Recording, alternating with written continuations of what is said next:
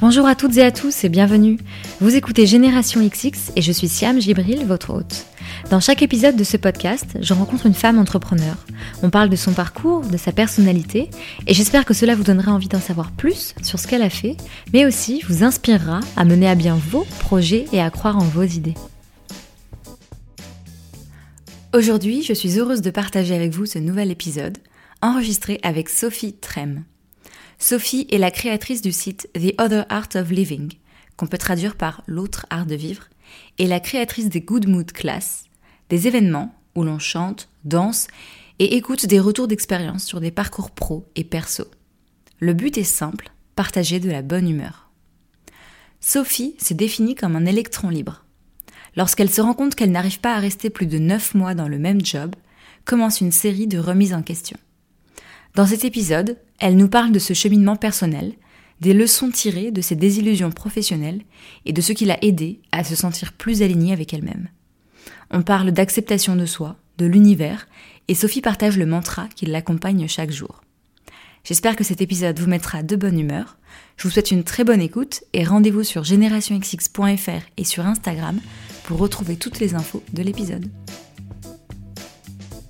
Bonjour Sophie. Salut Siam. J'ai assisté à ta dernière euh, Good Mood class. Merci d'être venue. C'était vraiment chouette. Et euh, dans une de tes interventions, tu racontais euh, ce moment où quand tu étais au lycée, il y avait la conseillère d'orientation qui vous a présenté un peu les voies possibles pour l'après-lycée et qu'en fait, elle en a présenté deux et que toi tu t'es dit bah en fait moi je me je me reconnais dans ni l'une ni l'autre et moi j'ai envie de travailler dans la mode. Et donc apparemment tout le monde t'a un peu regardé avec des gros yeux mais quoi toi tu veux travailler dans la mode parce que t'es pas la voie qu'on attendait enfin la chose qu'on attendait de toi.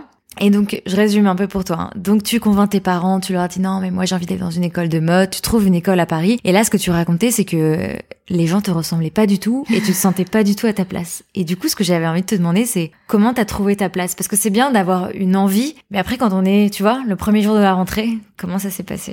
Euh, Bah après, euh, adaptation. Hein. Tu sais, euh, genre euh, instinct de survie. je pense que dans mes gènes, je pense asiatique. Mes parents viennent du Cambodge. on doit avoir ça un peu dans le sang. tu te démerdes quoi. Mais j'étais déjà tellement, tellement contente. Pour moi, tu vois été élevée dans le sens où euh, on me disait que quand tu bosses, tu peux toujours y arriver. Tu finis toujours par faire ce que tu veux quand tu bosses.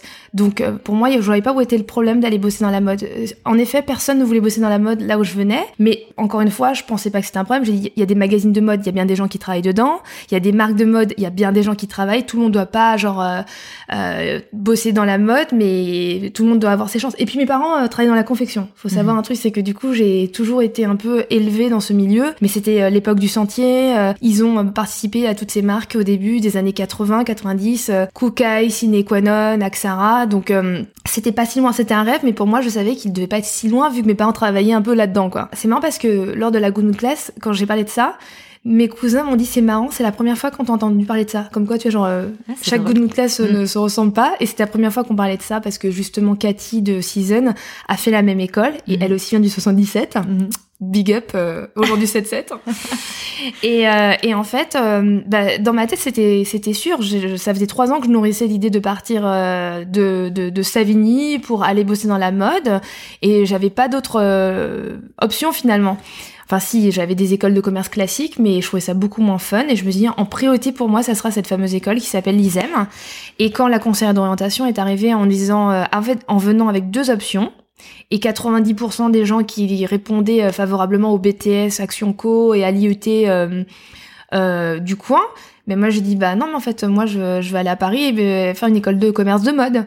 Et c'est vrai que c'était tellement genre pour eux farfelu. Je suis passée un peu pour l'extra bon après ils avaient l'habitude déjà. Je m'habillais un peu un peu funky et tout. Donc ça a moyennement euh, choqué les gens, mais ils pensaient pas que je pousserais le délire jusqu'à aller dans une école de mode. Tu vois, genre c'était mm. impensable. Ou sinon, à la limite, avant, t'avais des BEP euh, stylistes hein, pour euh, faire des patrons, faire du dessin, c'était technique. Là, école de commerce de mode, c'était vraiment, tu vois, genre un peu avant-gardiste à l'époque. Donc voilà. Et quand je suis arrivée, euh, c'est vrai que j'avais l'impression d'être dans un film avec des filles habillées de la tête aux pieds avec toutes les marques que tu vois dans les magazines. Mais je trouve ça chouette, tu vois. J'ai parce que j'ai dit bah voilà, j'ai bien fait de venir à Paris parce que j'aurais jamais vu ça si j'étais restée dans mes contrées euh, là-bas quoi. Mais c'était c'était très très chaud quand même parce que tu te dis les meufs, elles écrivent avec des stylos et des cahiers Louis Vuitton. et c'est pas du faux, quoi. c'est, j'étais fascinée par ce, ce, truc. Je me dis, euh, le matin, elle est tout le temps habillée, elle est assortie, elle a son top qui est assorti avec ses baskets. Mais, mais tous les jours.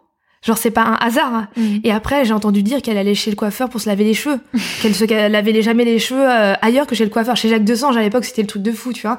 Et, et euh, t'as l'impression que c'est un film ou une blague, mais je savais que c'était quand même pas tellement normal, tu vois. Mais après il y avait pas que des filles comme ça. Il y avait des filles aussi qui venaient de banlieue, qui elles aussi elles trouvaient. Et puis elles parfois qui trouvaient ça vachement plus dur à, à vivre parce que il mhm. y avait un trop gros écart entre leur vie. Tu rentres tous les jours dans le, tu reprends le RR parce que toi tu sais que tu as payé ton ton crédit pour euh, payer tes, enfin tu vas payer ton crédit à la sortie des études alors que elle euh, bah c'est papa et maman qui ont payé les études et puis bah si ça marche pas on changera d'école l'année prochaine. Euh, mais après c'est la vie. Moi je me suis pas dit que tu vois genre c'est dur c'est injuste ou quoi que ce soit. C'était juste la vie comme elle était. Il y a il y a de ça il y a de tout. Et après, toi, comment tu fais pour, euh, pour t'en sortir? Et c'est hyper rigolo parce que, tu sais, euh, je vais te raconter une anecdote que je n'ai jamais racontée, ça faisait longtemps. Euh, premier stage de fin d'année, euh, de la, la, première année où j'arrive au mois de septembre, 98. Putain, ça fait longtemps. ça fait 20 ans. Et euh, y avait, on avait un tableau, tu sais, à l'entrée euh, où tu trouves les, les, les, trucs de stage. Mhm. Et donc dès qu'il y avait un stage avec marqué Christian Dior, même si c'était pour marquer photocopie ou euh, café, tout le monde se ruait et tout le monde postulait pour aller faire le stage Christian Dior photocopie machin. Et il y avait un stage où il demandait, c'était pas un stage, hein, c'était un boulot de Noël, ouais. d'assistant paquet cadeau pour Noël. Il n'y avait pas marqué le nom de la marque. D'accord. Et bah bizarrement, personne n'a appelé. Mais moi, j'ai vu que c'était pas un, un, un, stage. Je me suis dit, c'est cool, ça va peut-être être payé, quoi. En plus, ça va être chouette. Et j'appelle. Donc, je, je, j'appelle euh, le numéro et euh, il décroche. Et Fondation Quartier, bonjour. Et là, je me dis, euh, je, je, je suis où, pardon? Fondation Quartier Vous venez d'appeler? J'ai dit, ouais, j'ai dû me tromper. En fait, je, je sais pas, j'ai appelé un numéro parce que pour. Euh, elle me dit, mais pourquoi mademoiselle vous appelez? Bah, Je sais pas, il y a marqué euh, poste de assistant, paquet cadeau. ils me disent, oui, c'est ça, c'est ici. C'est marrant, vous êtes la première jeune fille à avoir euh, répondu à cette annonce qu'on a passée. J'ai dit, bah, c'est normal parce que vous avez pas mis le nom de la boîte. Elle me dit, mais on a fait exprès. Et c'était incroyable. Donc du coup, le premier euh, Noël, euh, je me suis retrouvée chez Cartier sur la place Vendôme et j'y suis allée après tous les ans. C'était mon job de, des vacances de Noël où genre, mais c'était c'était un, rêve. Mais après, ce qui est marrant, c'est que j'ai ramené tous mes potes. Ils ont travaillé dans toutes les autres boutiques les années d'après, quoi. Mais à la base, la première année et, et quand je suis arrivée, c'était une ancienne élève de l'ISEM qui elle connaissait exactement le profil des gens. Elle m'a dit, en fait, je sais exactement comment ça se passe. Quand tu marques le nom, tout le monde vient. Et du coup, tu, tu peux pas bien recruter parce que tout le monde est appâté par le nom. Et ils veulent, ils sont juste intéressés. Nous, on voulait quelqu'un qui, qui soit là pour travailler et qui mérite. Et donc, euh, bienvenue, tu es la seule. donc, c'était très, très drôle. Du coup, ça a été ta première expérience dans le dans ce monde du luxe et de la mode que tu que tu voulais euh, pénétrer en fait. Exactement. Et c'est marrant parce que ça avait beau être euh, une grande maison, euh, quartier, c'était c'était comme un rêve de petite fille. Mm. Tous les matins déjà rien que de marcher pour aller sur la place Vendôme. En fait, déjà tous les jours, je me disais mais quelle chance juste de traverser cette place le matin. Et la première chose que j'avais à faire tous les matins, c'était de nettoyer les bijoux. Et c'était mon plus gros kiff, figure-toi. parce que j'ai j'ai essuyé les bijoux et je les essayais en même temps. et rien que ça, je me disais, mais c'est complètement dingue. Et après, j'ai appris tellement parce que c'était la plus petite boutique et c'est une boutique hyper particulière avec une directrice euh, géniale qui m'a pris sous son aile avec une équipe incroyable. Ils m'ont appris des choses qui aujourd'hui me servent encore dans la vie de tous les jours. Quand ils m'ont dit, euh, tu sais, Sophie, faut toujours apprendre à traiter chaque client de la même façon, qui viennent acheter euh, la petite bague Trinity à la parure euh, qui coûte genre 500 000, parce que aujourd'hui celui qui a mis toutes ses économies pour euh, genre la bague Trinity, tu peux pas savoir comment demain il deviendra peut-être celui qui achètera la parure. Et celui qui a la parure aujourd'hui, demain tu sais pas ce qui peut se passer.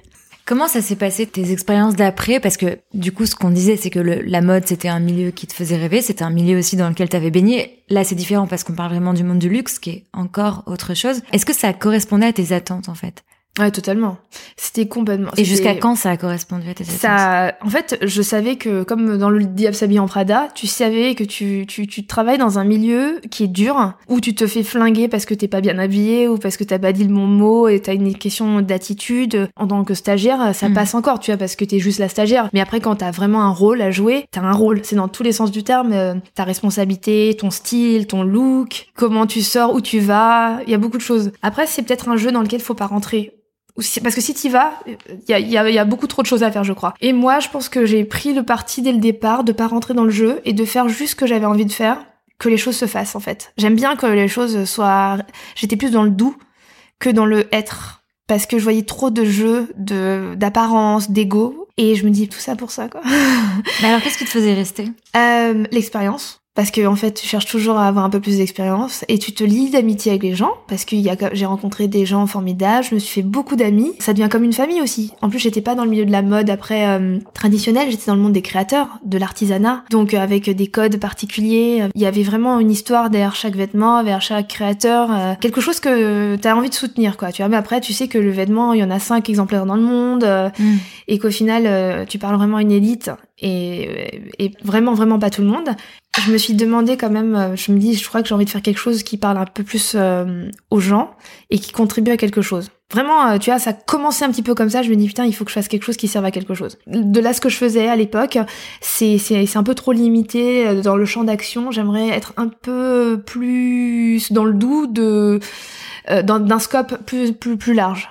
Quand t'es sortie de l'école, quand t'as été diplômée, à quoi tu rêvais? Comment tu voyais ta carrière? Est-ce que tu t'imaginais une carrière ou est-ce que tu te laissais un peu aller aux opportunités qui se... Ah ouais, j'avais- des images euh, assez précises parce qu'à l'époque, tu vois, genre, euh, c'est pas comme aujourd'hui où euh, tu te dis, bah demain je change de taf. moi vraiment, j'ai pas du tout grandi dans cette optique. Tous les gens autour de moi, encore aujourd'hui mes amis, ils sont restés 10 ans dans des boîtes. Enfin, c'est vraiment, c'était 5 ans, 10 ans, t'as un poste, tu voulais être chef de produit, tu voulais être styliste euh, directrice de collection, directrice de la com, directrice commerciale, et euh, t'avais une ambition, c'était d'être euh, genre souvent euh, le poste dans lequel t'étais stagiaire. Souvent, ça ressemblait à ça ton stage de fin d'année devait ressembler un petit peu euh, à ce que ça allait donner plus tard. Mais déjà, moi, je savais que à chaque fois que je faisais une expérience, je trouvais ça sympa. Mais quand j'avais fait le tour, et ça arrivait très très souvent et très vite, j'ai envie de passer à autre chose. Et j'avais déjà ce truc, et tout le monde trouvait ça un peu bizarre de partir aussi rapidement. euh, j'avais ce côté un peu, euh, ok, j'ai fait le tour de la question, euh, next. Et c'était à l'époque vraiment déjà euh, pas normal. Et en 2009, je crois, ouais, c'est ça. Ça paraît très très euh, loin. Bah, j'ai eu une grosse remise en question parce que le système de la mode, je crois, qu'il convenait plus du tout aux, aux- aux besoins et aux nouveaux outils de la société, Internet, les réseaux sociaux. J'étais fascinée par Internet. J'avais commencé à acheter euh, sur Yux depuis 2005, donc vraiment au tout début. J'avais même acheté mes chaussures euh, avec dans lesquelles je me suis mariée. Je les ai achetées sur Yux, quoi. Et, et je trouvais ça génial. Je me dis, c'est ça l'avenir. Enfin, le présent, le futur, l'avenir, c'est ça. Et je voyais bien qu'autour de moi, personne ne comprenait. Et donc, tu te dis, ok, Internet, c'est génial, euh, il y a un truc qui est en train de se passer. Est-ce que tu vas travailler dans ce secteur, du coup? Ah mais j'étais obligée. J'étais j'étais euh, obstinée. En fait, à la naissance de mon premier fils en 2008, bah ça m'a vraiment remis en question et je me suis dit euh, c'est bien, mais là faut vraiment que je passe à l'acte. Je veux bosser dans Internet. Je veux bosser dans Internet. À l'époque, mon rêve c'était net à porter parce que ça venait d'ouvrir. C'était vraiment euh, genre euh, génial quoi. L'avenue Montagne en un clic. euh, Genre j'ai dit c'est bon. Il est là le, le, le- job de rêve, sauf qu'il était à Londres et que bah j'avais aucune expérience, mais a, a priori je pense que les gens avant d'avoir une première expérience, il y en avait pas beaucoup non plus qui en avaient. Surtout dans tout nouveau ouais, comme, nouveau. domaine. Et euh, comment euh, de fil en aiguille, j'ai commencé à passer des entretiens euh, pour euh, des sites internet. Et un jour, j'ai un ami qui vient dîner à la maison et je passais des entretiens pour un, un gros site de vente. Et il me dit mais pourquoi tu vas bosser chez vente privée? Et moi je lui dis bah j'adorerais, mais euh, enfin je pense pas qu'ils m'attendent, tu vois. Genre c'est un peu genre le gros leader du truc et tout. Et il me dit non mais tu devrais vraiment bosser là-bas. Et moi je lui dis je sais, mais eux ils le savent pas.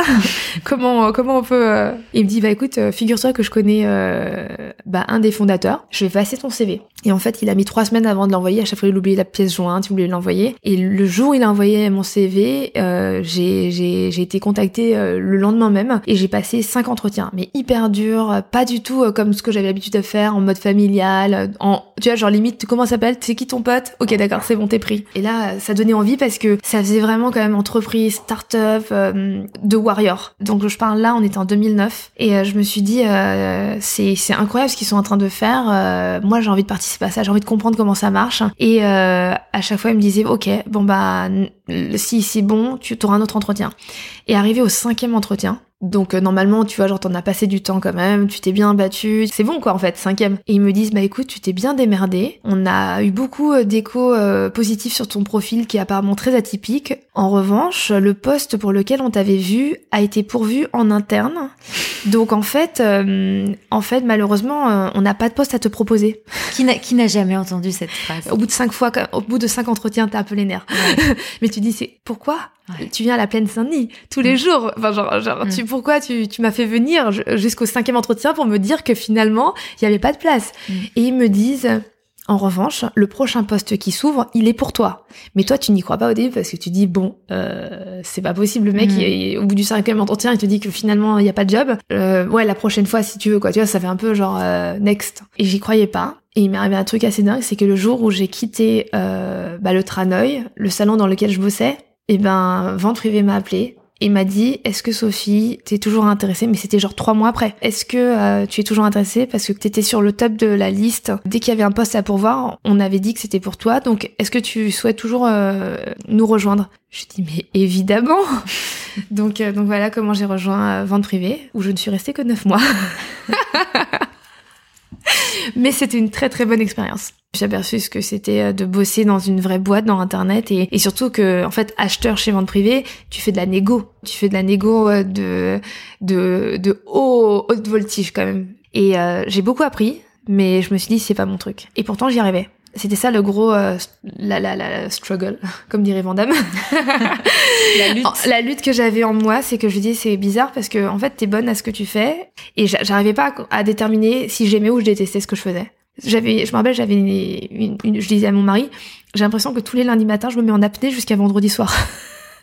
Et ça, quand j'y repense maintenant, quand je sais que la respiration c'est quand même fondamental, il y avait quand même un petit souci. Mais je savais que le problème venait de moi, parce que je voyais bien que les gens s'éclataient. Comment justement t'arrivais à savoir ça? À faire le pas en arrière, à te regarder, tu vois un peu de, de haut et te dire. Mais tu vois bien que les gens s'éclatent ou que genre euh, ils ont pas l'air de se poser autant de questions que toi. tu vois bien que les gens euh, ils ont pas l'air de trouver ça bizarre. Il y avait que moi qui trouvais tout bizarre quoi. Quand les gens me disaient que c'était génial d'acheter des t-shirts euh, Etam à 2 euros, bah moi je me disais non c'est pas normal parce que moi je pense à mes parents. en fait tu te voyais pas de haut juste tu te voyais de l'intérieur. Enfin, mais totalement tu sentais à l'intérieur que c'était pas exactement exactement. Mm. et surtout j'avais euh, l'historique qui faisait que ça collait pas avec mon histoire. Mes parents qui bossent euh, dans la confection je sais combien ça coûte de produire. Comment ça peut arriver à 2 euros à un moment donné si ça coûte 2 euros de le faire? À un moment donné, il y a quelqu'un qui, qui, qui, qui, il y a plus personne, sinon, tu vois, genre, et c'est pour ça que je comprenais que déjà à l'époque, bah, il y a eu la délocalisation de toutes les, toutes les confections et tout, tout le monde avait parti, euh, soit au Maghreb ou au Pakistan ou en Chine, et que, bah, c'est comme ça qu'on avait perdu déjà tout un corps de métier. Et je me suis dit, même les magasins, ils vont, il va leur arriver la même chose si ça continue, quoi. Et c'est quoi la suite après ce constat? Qu'est-ce que tu te dis? Tu te bah, dis, tu peux pas te battre. pas. Que... Tu peux pas te battre contre ça. Donc en fait, soit tu décides de contribuer ou de partir et de ne pas pas faire partie de ce truc. Et c'était le seul moyen que je voyais. Et puis euh, entre temps, mes mes amis du Tranoï euh, de l'époque, bah, que j'avais quitté, m'ont rappelé parce que eux, ils avaient besoin de transformer euh, le côté internet de, de, de, leur histoire. Et moi, je me suis dit bah ok, bah j'ai appris beaucoup de choses, on va transformer. Je les ai accompagnés pour le début du e-commerce de l'éclaireur et tout. Et je me suis dit bah il va y avoir une autre phase, c'est que tout le monde va avoir besoin de e-commerce à un moment donné. Parce qu'à l'époque, c'était pas le cas. Tu vois, 2009-2010, mm. mm. c'était vraiment euh, l'ère du, du discount. Il y avait que genre des acteurs du, du, du déstockage qui étaient sur Internet. Et c'était le début des blogs. C'est marrant que tu me dis ça parce que moi j'avais lu que c'était en 2013 que tu as lancé ton blog, The Other Art of Living, l'autre euh, art de vivre. Et j'avais lu que c'était à ce moment-là que tu avais fait une formation dans le web. Mais en fait, tu étais déjà hyper Internet, tu avais déjà eu toute cette... Formation avant, enfin toutes ouais, tes expériences avant en fait. Moi j'ai mis en fait les mains dans internet euh, très vite. Euh, mon mari il bossait euh, déjà, il était dans, dans l'hébergement, il a toujours été dans la tech. même en 97, on a eu internet chez moi à l'époque du modem parce que je voyageais beaucoup. Aux États-Unis, tous mes cousins avaient internet, donc ma mère quand on est arrivé, quand elle a entendu le mot internet en France, on avait chez nous, on était les premiers de tout notre quartier, je me rappelle. On était les seuls à avoir un modem quoi. Mais en fait il y avait ma vie, mon travail et internet c'était genre le téléphone, tu vois et après, euh, c'est vraiment à partir de 2009 que je me suis dit, non, en fait, il va falloir rentrer dedans. Ton travail, il va être dedans parce que sinon, euh, c'est, ça me semblait évident. Je voyais, en fait, je sentais que le monde était en train de se transformer. Et je me dis, c'est évident, c'est normal. Il est en train de se passer quelque chose. Si toi, tu ne changes pas, tu vas pas, tu vas, tu vas passer à la trappe, quoi. Il faut que tu suives euh, le truc. Quand tu crées ton blog, du coup, t'en es où de ta vie professionnelle et de tes questionnements perso? J'ai bah l'impression d'être un peu un psy quand je pose ce genre de questions. Mais d'habitude, c'est moi qui pose ce genre de questions. non mais c'est très drôle. Non mais ça, c'est forcément oui à, un moment donc c'est. Bah en fait j'en étais nulle part justement. C'est mm. bien ça le problème, c'est qu'en fait j'ai continué à, chaque fois il y avait toujours un problème dans toutes les aventures que je commençais, que ce soit un début de start-up ou d'une entreprise, j'y arrivais pas. En fait soit je je j'arrivais pas à comprendre le raisonnement euh, de, de l'entreprise, soit euh, par accident la boîte devait fermer parce que euh, pas de bol, pas de bon financement au bon moment, truc et tout. Donc au bout de neuf mois tu fermes le truc parce que c'est ça la vie de start-up. Hein, c'est comme les castings. Avant d'avoir un rôle, t'en as essuyé 10. Bah moi, j'en ai essuyé. Hein. Et jusqu'à me dire, bah peut-être que le problème c'est moi. Je, franchement, je me suis dit, c'est pas possible. Genre, j'arrive pas à rester dans une boîte plus de 9 mois. Il y avait un truc un peu symbolique, quoi, tu vois, 9 mois. Et j'ai eu un, un, un, déclic. En fait, mon, mon mari euh, a trouvé un, appartement qui était une médecine du travail. Et en fait, euh, bah, fallait un crédit euh, pour, pour acheter la maison. Et moi, j'avais pas de job. J'étais en freelance depuis deux ans. Et on a eu une chance incroyable, c'est que hum, le mec qui nous a fait la simulation pour la proposer au propriétaire s'est trompé et a marqué qu'on était apte à acheter l'appartement. Alors qu'en fait, deux jours après, il m'a contacté pour me dire qu'il s'était trompé parce qu'il avait marqué que j'étais en CDI alors que j'étais en freelance, mais que la banque n'accepterait jamais de nous prêter l'argent pour cette maison. Et du coup, j'étais en, en bad total. C'était mon gros coup de cœur euh, dans le 13e où je voyais de la verdure à travers la fenêtre, de la lumière de fou et je me suis dit mais c'est la maison de nos rêves. Et euh, je suis en train de foutre en l'air notre rêve à cause de mes conneries parce que je suis toujours en train de trop me poser de questions. Et en fait, euh, j'en étais vraiment à me dire, toi, t'as un problème, mais pourquoi tu fais subir ça à tout le monde, à ta famille? Et à cause de toi, tu pourras pas acheter la maison de tes rêves. Quand tu dis ton problème, ton problème, c'est que t'étais en freelance et pas en CDI. Il y avait ça, mais il y avait aussi le fait que genre, euh, je, j'arrivais pas à, à fitter dans une entreprise je ne fitais nulle part. Mais en plus, le pire, c'est que c'est pas les autres qui me le reprochaient, c'est moi, en fait, qui partais tout le temps. Donc, j'avais bien conscience que c'était moi le problème. Pourquoi je peux pas comme tout le monde à juste prendre un job, s'éclater, et j'y arrivais pas. J'avais trop de, de jugement, tu vois, il y avait trop de petites voix dans ma tête qui me disaient que je le sentais pas. Mais à l'époque, je savais pas que c'était mon intuition.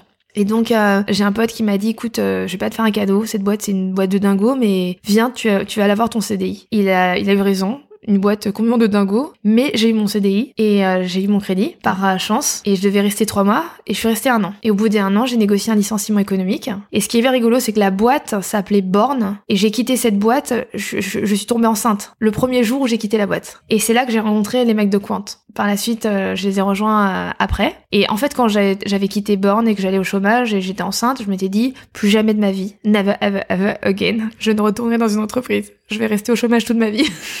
je sais pas ce que je vais faire, mais je vais, je, je, je, je, faut que je me trouve euh, un, un truc quoi. Et euh, j'arrive et la conseillère au pôle emploi euh, qui me dit tout de suite, écoutez, c'est formidable, c'est une très bonne nouvelle. Vous êtes enceinte et vous êtes au chômage en même temps, donc vous allez pouvoir faire une grossesse et apprendre en même temps de nouvelles choses pour votre future vie. On va préparer votre nouvelle vie professionnelle pendant toute cette année. Incroyable la conseillère sur laquelle Incroyable incroyable. Et là, déjà, tu vois, t'es soulagée parce qu'avant d'arriver, mm. je me suis dit, elle va être contente. Mm. Coucou, je suis enceinte, donc je vais pas faire grand chose. Et en fait, si, elle m'a dit, en fait, vous êtes hyper créatif, mais vous le savez pas. Donc, euh, par contre, il faut que vous appreniez par vous-même à, être un peu plus autonome. Et euh, je vais vous renvoyer, on va faire une demande de formation. C'est un peu un peu juste parce qu'on était au mois de juin, juillet, mais on va faire la demande. Je vais dire que vous êtes enceinte, euh, que vous êtes hyper motivée. Et mi-août, début août, elle m'a envoyé un message pour me dire écoutez, bonne nouvelle, vous êtes prise euh, en formation. La rentrée démarre euh, genre début septembre. Et là, j'ai appris Photoshop, HTML, CSS, WordPress. Donc la base de du code internet. Voilà, la base de la base mm. pour que je sois un peu autonome. Et en fait, à l'issue de ce cette formation, bah j'avais un site internet à faire. Et euh, à l'époque, j'ai beaucoup de choses sur le développement personnel parce que tu vois, genre quand t'es pas bien, tu cherches des solutions partout. Hein. Et du coup, j'ai écumé tous les livres euh, de la rubrique euh, ésotérique de la Fnac et et bah ouais, parce que quand t'es enceinte et au chômage, t'as aussi un peu de temps. Ça c'est l'avantage. et donc je lisais, je lisais, je lisais. Et le site fallait lui redonner un nom. Et moi, je je, je lisais sur ces livres de développement personnel que pour quand tu souhaites quelque chose, il faut le dire, le penser et l'écrire. Et en fait, de commencer à le penser, de le commencer à l'écrire, c'était le matérialiser, c'était concrétiser ce que tu voulais. Et j'avais aucune idée de ce que je voulais. Tout ce que je voulais, c'était vivre autrement.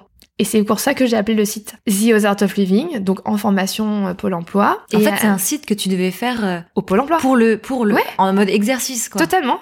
Totalement. Et j'ai gardé le code de ce truc, je l'ai amené à la maison. Et euh, mon mari m'a dit bah tiens on achète l'URL, comme ça tu t'en serviras pour mettre tes, tes prestations futures de ta prochaine vie. On n'avait aucune idée. Et crois-moi en 2009, c'était en 2011 pardon en 2011, quand t'es enceinte, que tu sais pas trop ce que tu veux faire euh, et que tu dis aux gens que tu vois, euh, t'attends de savoir ce que ça sera ta prochaine vie et euh, que t'as des crédits, entendu, tout le monde te dit mais pourquoi tu vas pas juste chercher un job comme tout le monde? Et moi, dans ma tête, j'ai dit je ne peux pas. Je ne peux pas parce que je sens que faut que je fasse autre chose. Mais je savais pas quoi. Et, c'était la première fois que je me laissais aller à l'inconnu, où j'avais l'impression de couler. Hein. Honnêtement, tu vois, genre t'as juste l'impression d'être perdu, parce que tu me demandes où est-ce que, comment tu te sens, euh, à, quel stade professionnel j'étais quand j'ai créé mon blog. J'étais au plus euh, loin du, de l'océan.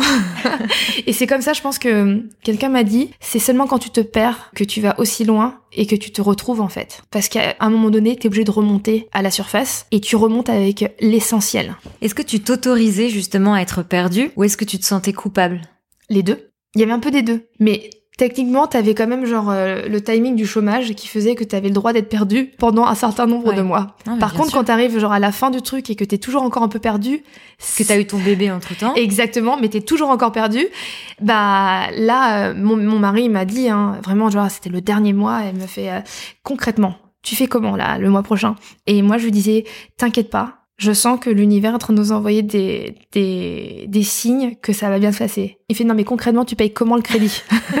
Parce que l'univers il fait quoi là pour le crédit? Et j'ai dit je sais pas. Et, et, je me rappelle, on était en mois de juillet à Malte chez ma cousine. Juillet, tu vois, genre pas le moment où genre t'as des, des traces de, de ce qui pourrait se passer. Et je me rappelle qu'au mois d'août, en 2014, euh, j'ai eu euh, bah, l'éclaireur, euh, j'ai eu un autre job, Maralex à l'époque qui m'a proposé de faire la vitrine de la boutique et surtout Quant à lever de l'argent. Et ils m'ont proposé de rejoindre le bateau pour les aider. Au début, même eux, ils savaient même pas pourquoi, c'était juste pour me filer un coup de main.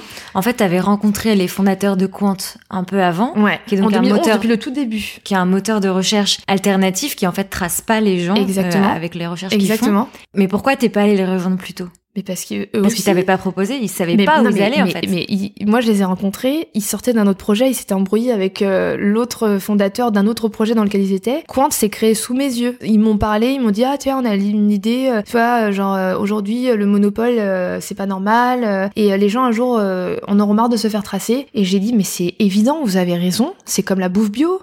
Un jour les gens voudront plus d'OGM dans leur bouffe et ils voudront juste savoir d'où viennent les produits et tout. Et, et ça m'a paru évident. Et à l'époque, c'est marrant parce qu'il m'appelait euh, la chef du fan club de Quant. Parce que j'en parlais à tout le monde, je trouvais ça génial. Et tout le monde prenait pour une folle de croire, une mais Sophie, mais c'est des gros mythos. Jamais de la vie, ils vont réussir. Mais ils sont fous de vouloir concurrencer Google. Je dis, mais c'est comme si tout à coup, quand tu faisais un resto de burgers, tout le monde disait, tu veux concurrencer McDo. Mm. Mais des, la preuve aujourd'hui, des mm. burgers, en veux-tu, en veux, voilà.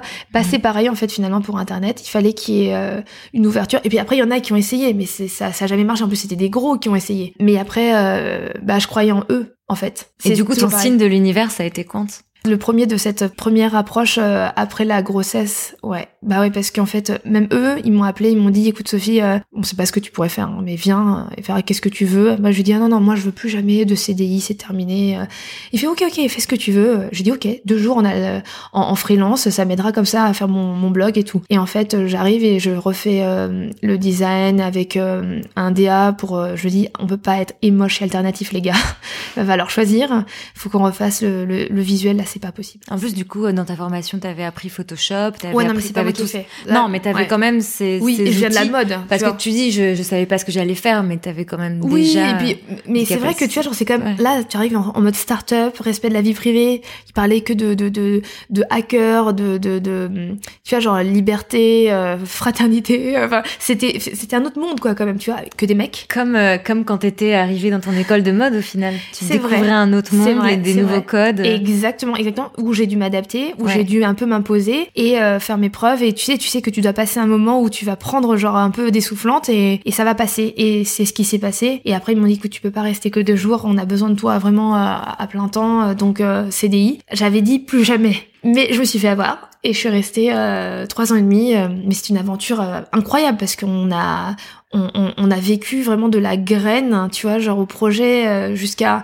mon rôle. J'avais l'impression de l'avoir euh, fini et terminé quand euh, la dernière levée de fonds de 20 millions a été faite. Tu sais, j'ai l'impression que en fait, my job was done. Et en même temps, j'en pouvais plus parce que j'étais fatiguée, parce que je, je, je voyais que j'avançais pas au niveau du blog. Instagram, je vivais un peu sur une sorte de miracle. J'avais euh, tout ça, mais sans rien vraiment faire de bien parce que euh, manque de temps entre la famille, le machin, tu sais, ce fameux équilibre qu'on cherche tout le temps. Et là, j'étais plus du tout, quoi. Oui, parce que ce qu'on n'a pas dit, c'est que du coup, pendant que tu es chez Quant, le petit blog qui au début Voilà. était un exercice euh, Ouais. de ta formation, en fait, il a, Il tu l'as alimenté, tu, il a grandi, tu partageais des recettes, euh, des lieux euh, que tu Voilà. aimais bien, des inspirations déco. mais de moins en moins. Euh, mais il était toujours là. Mais, t'as quand même une ouais. communauté qui, qui, qui te Ouais, suivait, quoi. Ouais, ouais. Et puis c'est marrant parce que récemment, j'ai rencontré des filles. euh, quand j'étais à Maison Objet, euh, j'ai rencontré une lectrice qui devait être là depuis le début. Et c'est marrant parce qu'on s'était jamais vu. Elle est très discrète. euh, elle m'a, elle laisse pas beaucoup de commentaires. Mais c'était complètement fou tout ce qu'elle m'a dit. Et je me suis rappelé qu'elle était là, genre quasiment depuis le tout début euh, du, du blog, quoi. Mais tu savais que t'avais des gens qui te suivaient? Parce que ce blog là, tu me dis, euh, j'avais pas trop le temps, mais pour que les gens te suivent, c'est que tu, tu publies quand même du Bah, contenu, a c'est que t'en parlais sur les réseaux sociaux ouais, ouais, ouais. et même Instagram en soi, c'est il y a pas si longtemps, donc. euh, Bah, hum, tout a commencé en même temps en fait. J'ai commencé, euh, enfin, c'était en 2013-2014, donc ça va faire quand même quelques temps, mais c'est vrai que c'était encore un peu le début quand j'ai- je suis arrivée sur Instagram. euh, c'était un peu le début d'Instagram en France, et ensuite après, ce qui s'est passé, c'est qu'en 2014, quand j'ai commencé euh, mon job chez Quant, j'ai été poussée par Instagram. Donc du coup, je suis passée de Parce que oui, tu faisais partie des premiers. Exactement. Et les premiers Ouais. qui ont été poussés. Donc, Mm. je quand même de 8000 followers à, à, à 30 000. Euh, si tu veux, j'avoue, le premier jour, j'ai cru que je m'étais fait hacker par des robots. Je me dis, oh, il y a 2000 follow faux followers là qui me, euh, qu'est-ce qui t'arrive quoi, tu vois? Et en fait, non, il y avait un petit message de la part d'Instagram. Félicitations, vous venez d'être mis en avant. Donc, vous allez recevoir plein de, plein de nouveaux followers. Euh, Amusez-vous quoi. Mm. Et, euh, Il y a plein ça- de comptes, oui, qui ont grandi comme Ouais, ça parce ouais. qu'ils étaient les premiers sur la plateforme. Et effectivement, ils en Exactement, exactement. Mais, dingue. donc j'ai commencé euh, comme ça Mm. et après je- j'ai vécu un peu sur ces acquis parce que j'ai pas énormément progressé finalement, je pense euh, pendant quelques temps. Ça paraît beaucoup en, sur, en, en, en année internet, deux ans, ça on dirait 20 ans, tu vois. pendant 20 ans j'ai un peu stagné et tout. Et l'année dernière en fait, euh, bah quand je commençais vraiment à me sortir pas trop trop bien chez Quant, je pense que du coup je commençais à poster différemment euh, sur Instagram, de moins en moins sur le blog et c'est ça qui m'inquiétait parce que je me dis c'est pas normal parce que là où tu t'éclatais c'était là quand tu partageais des trucs euh, qui te faisaient plaisir et là où ça a vraiment vraiment repris la, la renaissance du blog je crois qu'elle a été faite cet été quand j'ai quitté Quant et là je me suis vraiment mise à fond j'ai vraiment euh, passé plus de temps avec mes lectrices euh, sur Instagram les stories et je me suis dit bah j'ai envie de savoir euh, de quoi euh, elles ont besoin euh, comment on peut euh, on peut avancer ensemble quoi Quand t'as quitté Quant, je crois que tu l'as raconté dans la dernière Good Mood Class, c'était vraiment une réaction physique. Enfin, t'étais vraiment fatigué, c'était ton physique qui te disait, Ah, enfin ton corps qui te disait Totalement. maintenant stop. Tu t'es redit plus jamais un CDI. Alors Mais là, tu t'es dit, cette- tous les- cette je, me le dis tous les jours. tous les jours, je me le dis. Je me le dis tous les jours là, pourquoi tu fais ce que tu fais? Pour ne plus jamais. Enfin, le CDI, il faut que ce soit avec ma propre boîte. C'est ça, quand on est CDI, c'est-à-dire plus être dans une entreprise que t'as pas choisie. Voilà, pas- c'est ça parce que je sais que maintenant, en fait, je dois le reconnaître que c'est pas mon truc. Mm. Tu sais, genre j'ai voulu pendant longtemps me voiler la face et me Mm. dire. euh, Après, moi, je suis pas, tu vois, à me dire euh, ouais, tout le monde doit être entrepreneur, tout le monde doit. Bien sûr. parce que vraiment tout le monde ne peut pas le faire. Et en Mm. fait, moi, pendant longtemps, j'ai cru que je n'étais pas capable. C'est marrant parce que moi, je suis par défaut. Je suis parce que j'ai pas le choix, parce que je peux pas être dans une entreprise. Mais j'ai jamais rêvé d'être entrepreneur parce que j'ai entendu toute ma vie mes parents dire que c'est dur d'être entrepreneur et que moi, j'ai fait des études et que c'était euh, justement pour ne pas être comme eux entrepreneur. Tu vois, j'ai j'ai été éduquée sur euh, s'il te plaît, tout, mais pas entrepreneur. Donc c'est un peu une déception, je t'avoue, pour mes parents quand ils ont vu ma première euh, feuille URSAF. euh, ils m'ont dit merde. Pourtant on avait On tout avait fait. dit pas ça. On avait tout fait pour t'éviter ça. Comme ma mère, quand elle m'a vu retourner vivre dans le 13e, fréquenter des Asiatiques, elle fait J'ai tout fait pour que t'évites d'être une Chinoise du 13e. C'est ce que tu es en train de devenir. Donc, j'ai malheureusement, euh, genre, j'ai voulu leur faire plaisir, mais à un moment donné, bah, chasse naturelle, il revient au galop. Et dans ma famille, en fait, tous, ils sont entrepreneurs. Toute ma famille, tous mes oncles et tantes. Donc, euh, j'ai beau lutter. euh, Après, c'est pas forcément facile. Et vraiment, par contre, ce que je je, je, j'essaye d'expliquer aux gens, c'est que, tu vois, on a tendance à voir que le côté euh, de, de, de, la facilité et que c'est une soupape parce que, ouais, ça a l'air d'être tellement bien, euh, tu fais ce que tu veux. En effet, tu fais ce que tu veux, mais ça a vraiment un prix. Cette liberté que tu cherches, bah tu penses plus jamais de la même façon. Et en fait euh, t'es comme ça ou tu l'es pas. Parce que ton cerveau du coup il est toujours obligé d'être euh, en mode fonctionnement vu que c'est le moteur de ta boîte. T'as pas ton salaire t'as pas une garantie que quelqu'un va te mettre un salaire à la fin du mois. Et quand tu commences à payer des gens tu dois penser à comment mettre à l'abri tout le monde et là genre tu te dis bon faut vraiment réfléchir parce que si tu le fais, c'est pas pour blaguer. Et comme souvent les gens me le répètent, c'est pas un sprint mais un marathon. Il faut tenir. Faut tenir jusqu'au bout, donc ne pas s'essouffler. Et on a vite fait parce que tout va très vite, parce que digital oblige, réseaux sociaux, le truc du moment machin. Et t'es happé par euh, la peur de sécurité et compagnie. Tu te dis bah ouais, peut-être qu'il faut que je dise oui tout de suite. Mais pourtant ça tu l'avais vécu quand t'étais freelance. La peur de pas, euh, tu vois, de pas avoir un contrat, de pas d'être euh, livré à toi-même. ouais, mais c'était pas des vrais freelances parce que en fait j'étais freelance avec un gros client tu vois, mm. qui, euh, qui, qui me faisait. C'était un peu un travailleur détaché, c'était plus détaché de Voilà, exactement. C'était genre, j'avais ma, ma, ma, ma, mini structure, mais euh, du coup, euh, j'avais comme un gros client qui allait me payer ma facture. Mm. Il n'y avait pas vraiment de risque. J'ai mm. jamais été comme ça dans le vide. Là, là, vraiment, je partais. Là, je suis partie. Quant, ils m'ont dit, mais tu vas faire quoi? Pourquoi tu pars alors qu'on est en train de cartonner? Et moi, je leur ai dit, mais j'ai aucune idée, mais je, je vais me jeter à l'eau. Et, du coup, c'était la deuxième fois que tu te retrouvais au chômage. Ouais, exactement. Et vraiment, tu vois, genre, j'avais aucune idée. Là, pour le coup, pas de client, pas de j'ai en plus j'ai refusé quand Quant m'a proposé de bosser en, free. J'ai refusé parce que j'ai dit il faut que je me consacre à ce que je veux développer. Et alors je savais pas exactement quoi, mais je me suis dit je vais me remettre sur le blog. Puis bah cette histoire de The Good Class que j'ai commencé, bah on va tenter l'aventure, on va continuer, euh, mais vraiment sans savoir. Euh, tu vois quand j'ai quitté euh, la Good Mood Class au mois de juin, donc j'ai quitté au mois de juillet Quant, on avait fait une Good Mood Class au mois de juin. C'était la première où on était rémunéré. La Good Mood Class, du coup, on n'a pas encore dit exactement ce que c'était, mais moi, ce que j'ai lu, c'est qu'en fait, tu avais organisé un brunch avec des lectrices euh, et peut-être des lecteurs du blog, et qu'en fait, quand tu t'es rendu compte que les gens se déplaçaient et qu'ils étaient contents de venir partager des bonnes ondes avec toi, c'est là où tu t'es dit, ah, mais il y a un truc, en fait, il faut organiser des événements. C'est ça qui a fait germer en toi l'idée de la Good Mood Class. Mais parce qu'un des cofondateurs de Quant m'avait nommé The Chief Good Mood Officer chez Quant.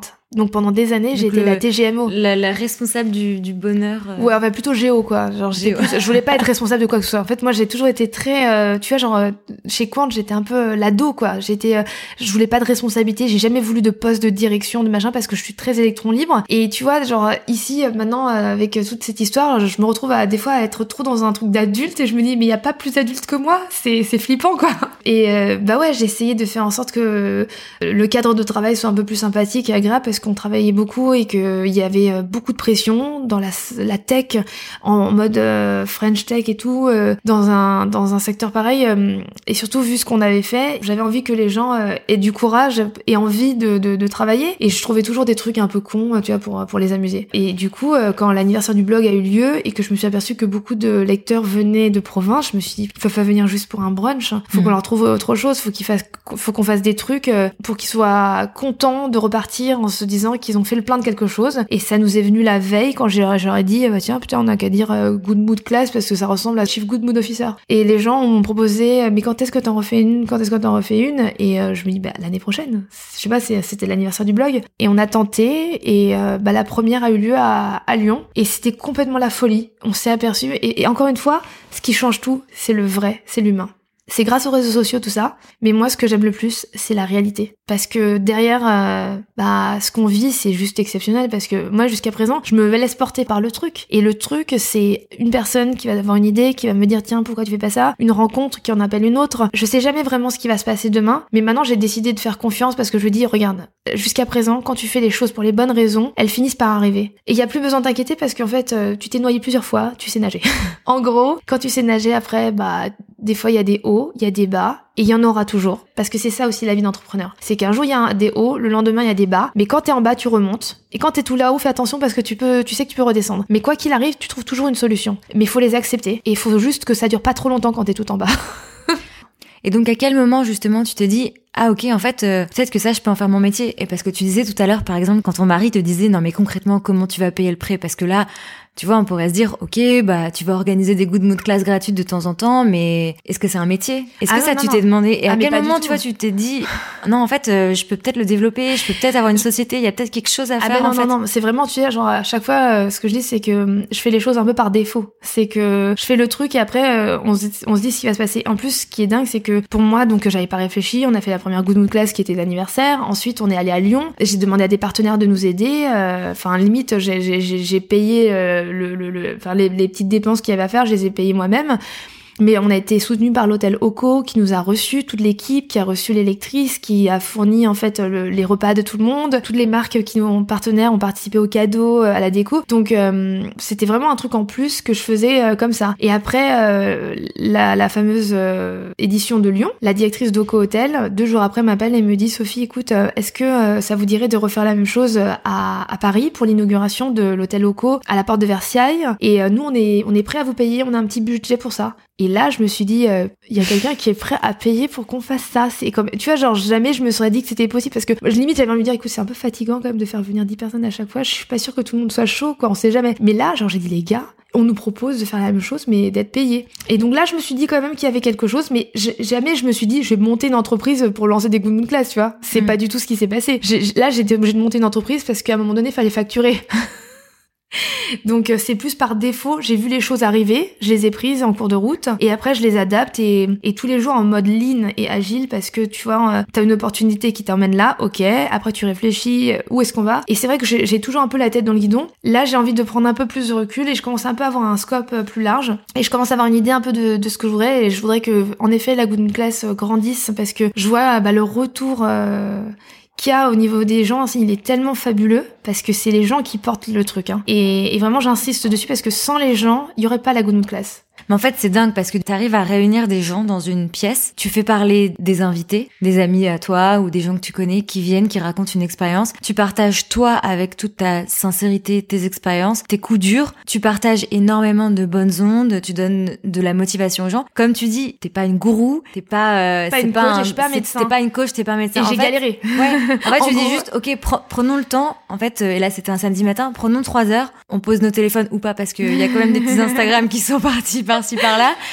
Et prenons le temps, en fait, euh, comme tu dis, bah, juste de partager des, un bon moment, Ouais. une, et faire bonne le ambiance. plan de, de solutions, tu vois, parce que moi je me Il y a de la dit- musique, il y a de la danse, Mm, mm. on mange, En il y a fait, des... j'ai pris Ouais. tout le positif de, de tout ce que j'aime Ouais. et je me dis, on va faire le plein de positif et forcément, ça appelle au positif. Et ça peut pas faire de mal à qui que ce soit. Si t'es mal, tu vas mieux, mais si tu vas bien, tu vas encore mieux. Mm. Et, et c'est ce que je me dis, je me dis, euh, c'est que du bon sens, c'est que des partages. On a tous un dénominateur commun, c'est qu'on a tous connu ces mêmes galères ou ces mêmes problèmes. Et ça fait, euh, bah tu vois, je pense que c'est quelque chose que j'aurais bien voulu euh, avoir des coups de classe en 2009.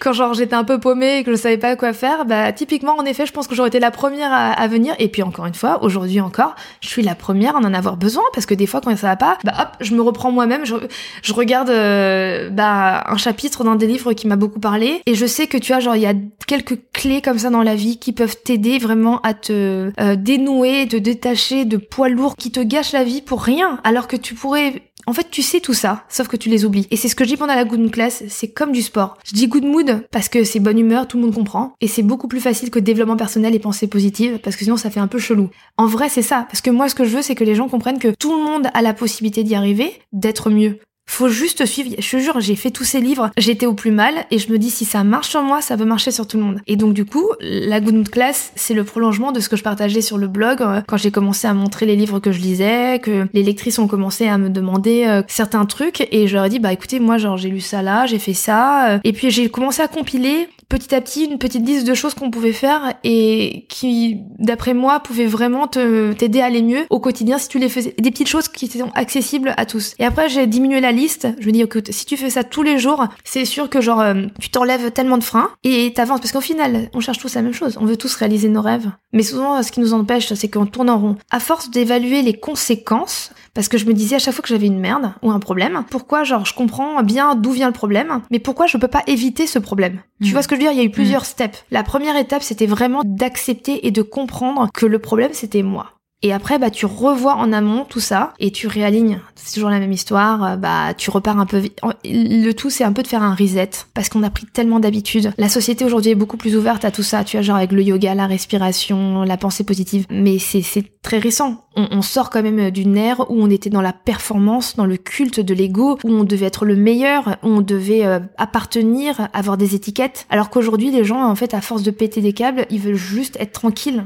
Le grand luxe aujourd'hui, c'est d'être tranquille, de vivre bien et, de faire ce qu'on veut. Parce que s'autoriser à être qui on est aujourd'hui et faire ce qu'on veut, c'est, je pense, le plus grand luxe. Et aujourd'hui, on a le droit de le faire parce que la société est en train de changer. Mais il y a dix ans, personne ne pensait encore comme ça. Enfin, pas personne, mais en fait, chacun était... pensait dans son coin. Voilà. Et personne et, euh, et puis même euh, la société n'était pas encore ouverte à toutes ces métamorphoses, alors qu'elles étaient en cours. Mais on n'analysait pas ça encore comme si c'était euh, une tendance entre guillemets.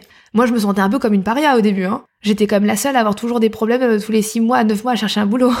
Tu partages ton expérience, tu partages tout ce que tu as appris, toi, comme tu le dis, à travers toutes tes lectures, parce qu'en fait, tu as fait ce travail de développement personnel. Tu te sens en phase? Ouais, bien sûr. Mais complètement, c'est la première fois que je me laisse aller. J'ai plus de limites en fait. J'ai vraiment, je, je m'autorise de penser au maximum de tout. Et quand les choses arrivent, quand tu vois une galère arriver, bah en fait, je sais qu'au fond, elle va se résoudre. Ou que parfois, en fait, faut que j'accepte juste de me détacher de ce problème pour que la solution arrive, mais qu'il y a toujours forcément une solution. Et ça, tu vois, c'est un peu nouveau parce qu'avant, j'étais toujours dans l'anticipation du problème. En tant qu'ancienne stressée, angoissée. Et puis, si ça marche pas, et si ça va pas, en fait, moi, j'avais tout le temps dans ma tête tous les scénarios possibles pour si ça marche pas. Et là, aujourd'hui, ce qui a changé, c'est que j'ai plein de scénarios si ça marche. et si ça marchait, et ça change tout.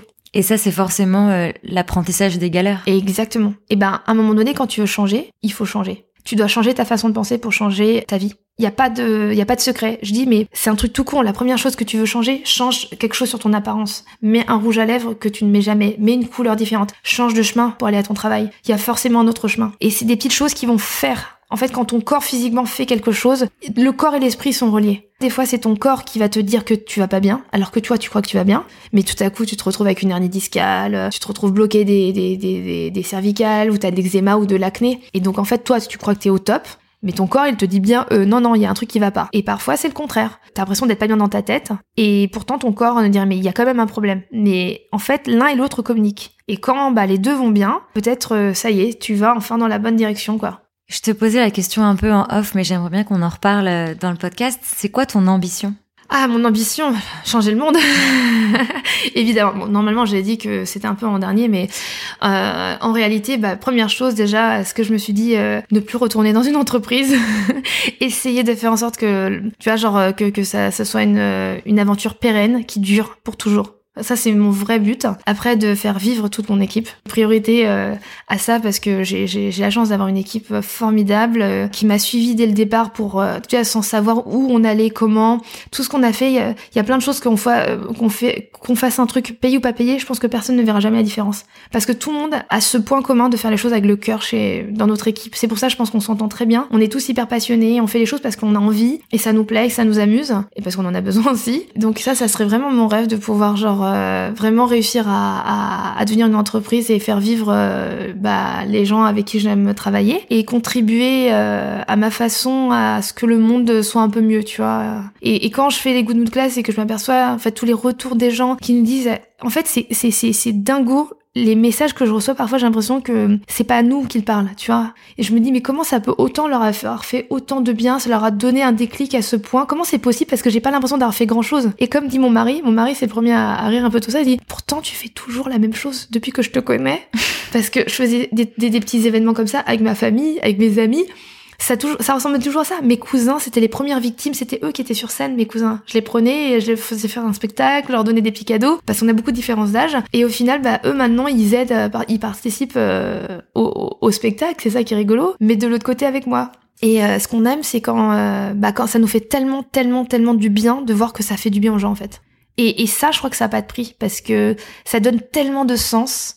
Tout à coup, je me pose plus la question pourquoi je le fais Et c'est pour ça que je fais les choses sans, d'une façon très évidente. Et tous les matins, je me réveille, en fait, je m'aperçois que je suis toujours en retard parce que j'ai pas fini tout ce que j'ai à faire. Et, la liste, ça s'arrête jamais parce que tu retrouves aussi des gens sur ton chemin qui ont les mêmes euh, façons de penser, qui ont les mêmes euh, envies ou ambitions et qui sont souvent un peu les mêmes, tu vois. Genre, euh, ce truc de genre, on s'aperçoit que, bah, pareil, on avait un truc qui tournait pas rond, on avait l'impression de jamais fitter quelque part et qu'on avait juste envie de faire du bien autour de nous, mais qu'on savait pas comment. Bah, on se retrouve entre nous et bah, ensemble, on est toujours plus fort, quoi. Il y a plein de gens, tu vois, qui pourraient dire, ouais, moi aussi, j'adorerais euh, pouvoir euh, faire ma passion. Mais en fait, à un moment, il y a un impératif concret qui est d'en vivre.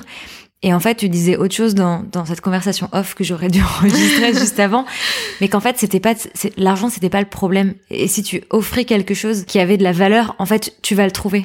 Mais exactement. En fait, euh, souvent les gens, euh, quand ils me disent euh, ouais, mais en fait, j'arrive pas à avancer parce que j'ai pas les moyens, j'ai pas le budget nécessaire pour faire ce truc. Et en fait, je me dis ça, c'est prendre le problème à l'envers. C'est c'est un frein que tu te mets et une excuse parce que quand t'as as une vraie bonne idée qui sert à quelque chose. Mm à un moment donné, c'est d'une évidence que elle sera entendue, comprise et quelqu'un voudra t'aider ou tu trouveras une solution. Et par rapport à ce que je te disais, par rapport aux moyens, en fait, euh, ça veut rien dire parce que de la même façon que par exemple, genre quand tu, tu penses combien déjà combien ça coûte et, et ce que ce que tu veux, si tu peux pas l'avoir au prix fort, il y a forcément une solution qui correspond moins cher reprendre l'exemple du saumon, bah il y a du saumon qui vient de chez Lidl et il y a du saumon qui vient de la grande épicerie. C'est pas le même prix, mais ça reste du saumon. Entre les deux, il y a, y a le milieu et à toi de voir. Mais tu peux loger, mais tu peux pas dire je mangerai pas de saumon. Parce que tu as forcément une option qui peut te correspondre. Et donc, il faut penser d'abord à l'utilisateur final, à la personne au bout du, du, fil,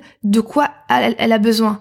Euh, quand tu, tu, tu, tu, tu réponds à un besoin, évidemment, il, il, va se passer quelque chose. Enfin, pour moi, en fait, c'est exactement ce qui se passe avec The, Good Mood Class. Bah oui, parce... qu'en fait, le besoin, toi, tu l'as ressenti. C'est ce que tu dis. Moi, en 2009, j'aurais adoré avoir ça. Exactement. J'étais la première d'avoir besoin. C'est pour ça que je comprends les gens qui en ont besoin aujourd'hui. Mais par contre, je ne pensais pas qu'il y en avait autant. et puis après, je suis toujours la première surprise à me dire que, bah, euh, en fait, la recette, elle tourne et elle fonctionne parce que pourtant, on n'est pas très, très, euh, tu vois, genre organisé. Euh, même si ça a l'air d'être, on, on, on se base beaucoup sur le moment présent et sur l'improvisation, mais les ingrédients de base sont toujours les mêmes. Comme tu dis, bah, la sincérité, parce que moi, c'est vraiment la, la, clé de voûte. Et même les gens que j'invite, tu vois, c'est vraiment l'angle que je, je, je, leur invite à prendre. Je leur demande toujours de partir, en fait, d'un problème. Et pour montrer comment ce problème, ils ont transformé en force ou quelle solution ils ont trouvé pour justement qui leur a permis d'avancer? Parce qu'au final, tu t'aperçois que le dénominateur commun qu'on a tous, c'est toujours ce fameux problème. Et, et, et, les mots qui reviennent à chaque fois, les gens ils sont de la gonouquette, ils disent mais on, sort de là avec de l'espoir. Bah, je pensais pas que tu vois genre ça ferait ça parce que moi à la base j'ai envie d'entendre ça. C'est pour ça que je me mets toujours à la place euh, parce que je suis à la place de, de, de la personne qui vient de la good class. Mais en fait, spontanément, tu vois, genre quand tu fais les choses euh, avec du cœur, je pense, ça se ressent et l'univers te met sur ton chemin, ce qui fait euh, que ça pourra se développer. Donc du coup, euh, on bénit tous les jours Hôtel Solène et, et l'Hôtel Oco de nous avoir proposé un premier cachet et ça nous a permis de transformer ça. Et à chaque fois, on a rencontré des personnes formidables qui nous ont vraiment, mais qui ont décidé de vouloir nous accompagner dans la démarche alors que pourtant la démarche tu sais, tous les jours, les gens me disent, t'as pas une plaquette? T'as pas une présentation? J'ai mis une présentation de quoi tu parles? De l'anniversaire de mon blog.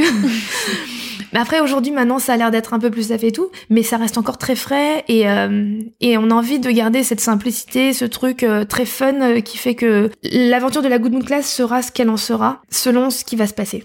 Tu vois, genre c'est les gens qui viennent, c'est les gens euh, qui qui euh, qui participent, qui qui qui font euh, le truc parce que à chaque fois qu'on a fini une classe, il y a une personne qui est sortie de là, elle a dit écoute, j'ai une idée ou elle en a parlé à sa boîte ou elle en a parlé à quelqu'un et ça nous a toujours permis de rebondir. Donc c'est incroyable quoi.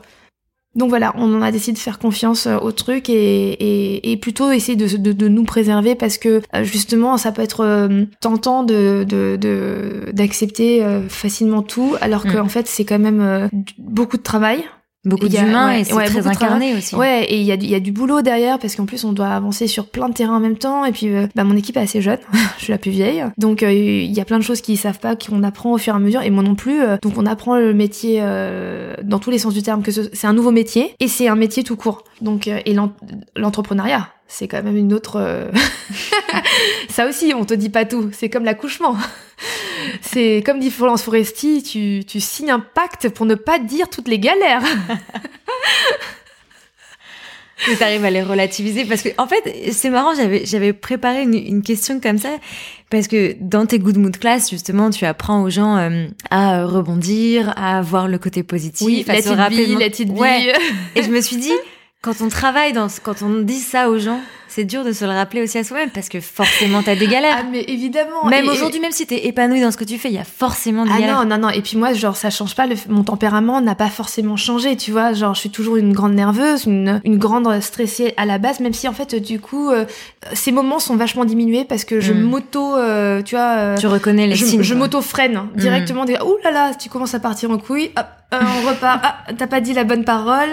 Reconnecte-toi au moment présent. Accepte que les choses se passent comme se passer. Et en fait, je dis, mon auto-persuasion, ce que j'explique aux gens, je me le dis à moi-même. Et en fait, je pense que les gens sont témoins eux-mêmes de peut-être aussi ma transformation parce qu'ils m'ont accompagné au final. Ils ont vu avec moi quand j'étais dans, dans euh, quand j'étais au chômage, quand j'étais chez Quant, ils m'ont accompagné en fait finalement dans ce truc. Et, euh, et je pense qu'on grandit ensemble. Euh, cette aventure, elle est ultra collaborative, quoi. Est-ce qu'il y a des projets que tu as envie de partager dans ce podcast? Alors des projets ou des rêves? Parce qu'il y a deux choses un peu différentes. Des rêves, j'en ai un million. Et des projets, c'est-à-dire en, dans, cours de la réalité, il y en a pas mal aussi. Mais, euh, mais ouais, moi ce que je veux, c'est j'aimerais faire grandir le truc. J'aimerais que, j'aimerais que cette, cette grande fête, elle continue et qu'elle puisse euh, faire travailler un maximum de personnes. Parce que je trouve ça vraiment chouette de pouvoir travailler dans ce contexte. C'est ce qu'on se dit avec, avec les copains. Bah, t'as vu Zach encore tout à l'heure on a conscience euh, bah, de la chance que c'est de pouvoir faire ça quand même et dans un cadre. Il euh, y, a vraiment. Euh, moi, je parle jamais de bonheur. Je sais pas si t'as remarqué. C'est vrai. C'est un sujet quand même. hier, j'étais un peu, j'étais un peu vénère contre un magazine qui descendait tous les chief happiness. je comprends ce qu'ils veulent dire, cette espèce de satire du genre ouais, le bonheur à tout prix. Et je suis la première à le dire. Parce que le problème du bonheur, c'est que ce n'est pas une chose prédéfinie. Elle est différente pour les uns et pour les autres. Et de vouloir la donner à quelqu'un ou euh, dire c'est ça le bonheur, c'est pas possible en fait. Mm. C'est qu'il y a le problème de base, il est dans le, terme. Mm. Le bonheur, c'est subjectif. Il est euh, comme ça pour toi, il n'est pas comme ça pour moi. Et la base plein d'autres notions comme la réussite, comme le succès, tous ces trucs qui sont hyper Exactement. Mm. Et c'est ça. Et genre la base de tout, je dis dans le milieu du travail, on, parlons d'abord peut-être de respect et de bien-être. Tout simplement, on va commencer. Pour moi, la déco, c'est du bien-être.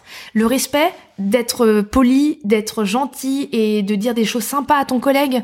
Tu vois, c'est pas une question de bonheur, c'est juste une question de politesse, quoi, à un moment mm. donné. Et mm. c'est du bon sens. Tout le monde a oublié ça. Je m'aperçois parce que je dis ça hein, pendant les Good Mood at Work et les gens disent « Ah mon Dieu, on avait besoin d'entendre ça ». J'ai dit « Pourtant, c'est ce qu'on apprend à un enfant de 5 ans à l'école. Hein. Tu t'aperçois que ce que tu apprends, ce que tu, tu, tu, tu, tu évoques en termes de développement personnel à des adultes pour qu'ils aillent mieux, ce sont les bases de l'éducation des enfants. Je rigole pas parce que c'est vraiment euh, genre euh, je regarde les jeux que mon fils fait à l'école mm. et je les réinterprète pour les adultes. Et tu t'aperçois qu'en fait quand t'es adulte, t'oublies l'enfant que t'es. Et c'est ça notre âme d'enfant qui doit jamais partir parce que c'est c'est la, la, recherche de la joie. Tu es dans la joie quand tu tu tu, tu es bien. Et le bonheur, c'est toi qui décides que c'est ton bonheur. Mais là, de le, c'est vrai de le dire à tout va, machin, bonheur par-ci, bonheur par-là, bah on dirait que c'est une direction euh, genre, elle, euh, tiens, aux cinq places de la bourse, vous allez trouver le bonheur. Bah non, moi c'est c'est pas celui-là mon bonheur, je veux au bord de la mer, je veux, tu vois. Et juste peut-être que les gens, il faut qu'ils se remettent euh, avec eux-mêmes. Je pense que le truc le plus difficile, c'est des fois de de de, de s'accepter et c'est le travail, il commence par toi. À tous les niveaux. Et ça, c'est, je pense que c'est le truc qu'on dit pendant la Good Class. Tu as le droit d'être qui tu es. Ose être qui tu es. Accepte-toi et tout se passera bien. Parce que tu vas rencontrer, et en plus, là, le négatif appelant le négatif, quand il y a un problème, faut se reposer, se remettre dans le contexte, et identifier le problème, savoir qu'en partie on en est, euh, on, en est euh, responsable. Et ça, c'est vraiment, tu vois, j'ai mis du temps à comprendre que le problème c'était moi. Mais une fois que tu as compris que le problème c'était toi, tu comprends que c'est toi aussi la, la solution. Et ça change tout. T'as plus besoin de rien. Tu deviens autonome. Donc les projets, c'est ça. Les projets, moins de problèmes et plus de solutions. non, mais en fait, ça me fait penser à, quelque chose de super important parce que je te comprends quand dans les magazines euh, ou dans des articles, on, on réduit des concepts euh, ou on réduit par exemple ce que tu fais. Tu vois, c'est hyper hyper dur d'expliquer ce que tu fais. C'est ce que tu dis. On te demande une plaquette, mais je peux pas te dire euh, sur un slide PowerPoint ce que je fais parce que c'est plus large.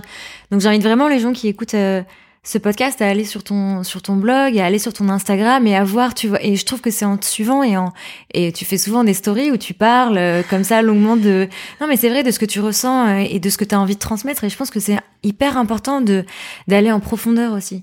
Et effectivement, et c'est peut-être pour ça que maintenant il y a un retour au développement personnel. Peut-être qu'on se dit moins ok, c'est pas un truc de gourou. En fait, c'est vrai que c'est important de s'écouter. En fait, c'est vrai bah, que c'est important de se connaître. Le, tu vois le, jugement, par exemple, c'est quelque chose qu'on doit qu'on doit à tout prix euh, éviter parce qu'il nous gâche tellement de choses. Mm. Le fait de, de, critiquer, de juger ce qu'on ne sait pas, on ne sait jamais. En fait, le nombre de fois où j'entends des gens dire mais ouais, je pense que cette personne, elle m'aime pas. Il me dit si, il me dit ça. Mais qu'est-ce que t'en sais? T'es en train de te polluer l'esprit, mec. Arrête. T'es en train de te faire du mal pour rien. Et toute cette énergie, tout ce temps, tu pourrais faire quelque chose qui t'est productif. Mm. J'avais complètement oublié en fait. J'ai répondu complètement à côté de la plaque ton histoire tout à l'heure euh, de rêve et de projet. moi, je m'en fous en fait des happiness euh, officers. Moi, je suis plus dans des boîtes, tu vois. Euh, moi, mon rêve, c'est que l'application, elle fonctionne pour que les gens puissent. Parce qu'en fait, on m'a souvent dit le problème de la good mood class, c'est que si tu n'y es pas, bah tu peux pas en profiter. Et comment tu trouves le moyen pour que les gens bah puissent faire quelque chose? Et du coup, je me suis dit c'est vrai, il faut une appli avec une première étape. Donc je suis en cours, je me, j'ai pris du retard. Et typiquement, tu vois, à la base, la good mood class de la semaine dernière, c'était pour fêter le lancement de l'appli. Sur le coup, j'étais très vénère il y a trois semaines hein, quand je me suis fait jeter par Apple et que l'appli était pas bonne. Mais après, bah tu vois, genre au bout de 4-5 jours, je me suis rappelé ce que je me suis dit moi-même et même mon amie Lily me l'a rappelé surtout. M'a dit comme tu dis toujours, Sophie, things happen for a good reason. Et tu sais très bien que si elle n'est pas prête aujourd'hui, c'est peut-être parce que tu dois repenser les choses et que quand ça sortira, elle sera mille fois mieux que ce que tu aurais pu faire euh, le 27 janvier.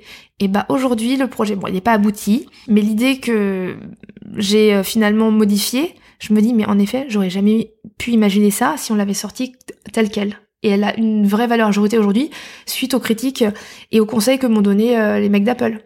Bah donc voilà, donc le projet c'est quand même l'application. L'application, et puis après éventuellement si on pouvait avoir un lieu physique dans le 13e quand même. voilà, c'est dit. Est-ce que pour terminer, tu veux partager un mantra? Bah C'est toujours le même, mais je pense que tu vois, euh, c'est jamais perdu. Things always happen for a good reason, ça veut dire que les choses elles se passent comme elles doivent se passer. Même si c'est, t'as l'impression que c'est une merde qui vient de t'arriver, c'est pour que t'apprennes quelque chose. Et que si ça arrive, c'est pour que tu rebondisses et que tu grandisses. Mais si tu pars en fait dans ce principe, bah en fait euh, finalement il y a plus trop de freins quoi. Alors qu'avant tu disais ah, mais pourquoi moi? Et pourquoi il m'arrive si bah non bah laisse laisse faire les choses, c'est qu'elle devait se passer comme ça, c'est que t'as un truc que t'as foiré et voilà, c'est tout. Next, avance. Voilà. Merci beaucoup Sophie. Merci à toi Sian. À très vite. Merci beaucoup à Sophie d'avoir partagé avec sincérité son histoire. Pour la suivre, rendez-vous sur theotherartofliving.com et sur son Instagram at theotherartofliving. Si cet épisode vous a plu, n'hésitez pas à le partager sur vos réseaux. Et pour ne rien manquer de l'actu de Génération XX, abonnez-vous à notre newsletter sur générationxx.fr. Merci beaucoup pour votre écoute et à très vite.